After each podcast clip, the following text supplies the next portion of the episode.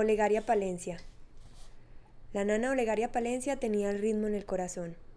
Se enamoraba siempre de amores imposibles, de inalcanzables amores. Se enamoraba sola, con ver pasar un apuesto varón por la calle, aún sin saber nada de él y la mayoría de las veces sin que nunca hubiera mediado ni siquiera una palabra con el objeto del amor. Como dicen en mi tierra, tenía rechera con tontina. Se enamoraba de los artistas que llegaban a Quibdó, escasos por cierto, y que se presentaban en el único teatro a disposición de los chocuanos. Se llamaba, por supuesto, Teatro Quibdó. Y ahí llegó una vez Olimpo Cárdenas, el más afamado cantante que hubiera pisado nuestro escenario. Olegaria pidió permiso para llegar temprano a la función y ubicarse en primera fila. Quería suspirar y suspirar con Ayer era tu amante enternecido, hoy solo soy tu amigo de ocasión. Recuerdo su excitación cada vez que hablaba del espectáculo. Decía que el escenario estaba lindo, que habían puestas dos palmeras gigantes, una en cada esquina, hechas de cartón y coloreadas por las niñas del colegio de la presentación, con lápices de recreo, seguramente. Que Olimpo estaba muy buen mozo, con su copete engominado, con lechuga que era de la moda y que estaba vestido como se dicen en Bogotá. De completo, con camisa almidonada, corbatín rojo y unos zapatos doble color que se veían perfectamente, dada la altura del pantalón. Que parecía un muñequito en medio de las dos palmeras, que cantaba y cantaba, que todo lo que cantaba era lindo, que apagaba los ojitos cuando la frase de la canción era de conquista, y lo más importante, que cuando susurró, Los dos estamos ahora frente a frente, los dos sabemos lo que el alma siente. había mirado a Olegaria, solamente a Olegaria Palencia. Ve a ve, niña, y con esa gentiza que había en el teatro, mírame a yo, solo a yo, a yo solita. Que en ese momento, interminable momento para Olegaria, a ella, Olegaria Palencia, se le había paralizado el ritmo del corazón. Cuántas veces y de cuántas distintas maneras le oía Olegaria el relato de esa noche inolvidable, que para ella sería a lo largo de toda la vida la noche. Por supuesto, Olegaria se enamoró de Olimpo Cárdenas y no de cualquier manera. Hablaba todo el tiempo de él, soñaba con él, bailaba con él, sentía en todo momento que era mirada por él. Es decir, todo para ella giraba alrededor de Olimpo Cárdenas, que era con mayúscula él. Olimpo Cárdenas se fue de Quibdó al otro día de la presentación, muy temprano, con su vestido completo, su copete engominado, sus zapatos doble color y el amor de Olegaria.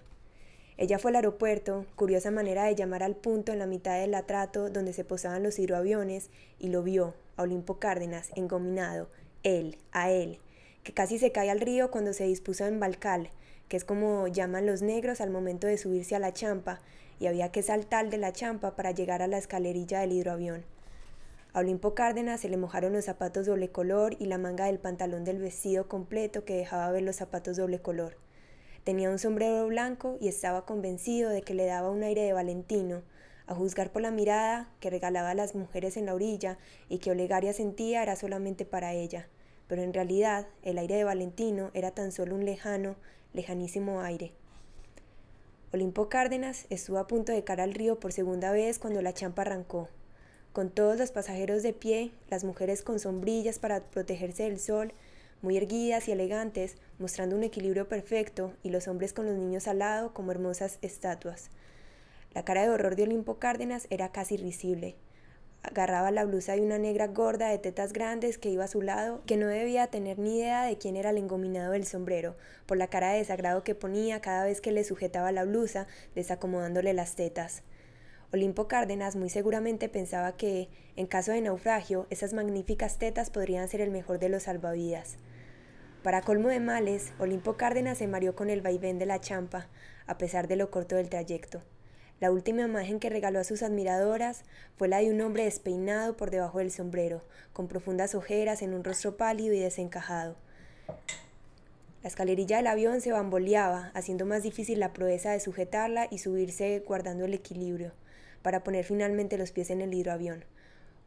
Cuando Olimpo Cárdenas logró acomodarse en las bancas laterales, luego de esquivar las cajas, petacas y maletas que ocupaban el centro del avión, juró que jamás nunca volvería a Quibdó, ni por todo el oro del mundo. Creo que lo hubiera pensado dos veces si le ofrecen todo el oro del Chocó. Olegaria vivió su periodo de amaño, que duró tres años, al cabo de los cuales se casó con Hermenegildo Serna, que era un negro grande y gordo, de mirada tierna y sonrisa amplísima, con un corazón y una aguja de oro. No usaba gomina ni zapatos doble color, no tenía sombrero blanco ni camisa almidonada, tampoco vestido completo, pero los confeccionaba con mucha pulcritud y estilo para las grandes fiestas, pues era sastre. Mucho tiempo después, su hijo, sastre también, llegó a ser muy famoso en las casas de alta costura de Italia y para mayor pinche cambió algunas letras de su nombre, así que el mundo lo conoció como Hermenegildo Seña. Decían los críticos de moda que sus diseños evocaban la selva y los ríos, para entender por qué tendrían que haber conocido el Chocó. Hermenegildo amó a Olegaria toda la vida y sonreía con complicidad cada vez que ella repetía la historia de Olimpo Cárdenas. Entendió el ritmo que Olegaria Palencia siempre tuvo en el corazón y la hizo muy feliz porque nunca le dijo sobre el episodio de él. Debía hacer suya la frase de la canción. Debemos confesar que terminó. Que.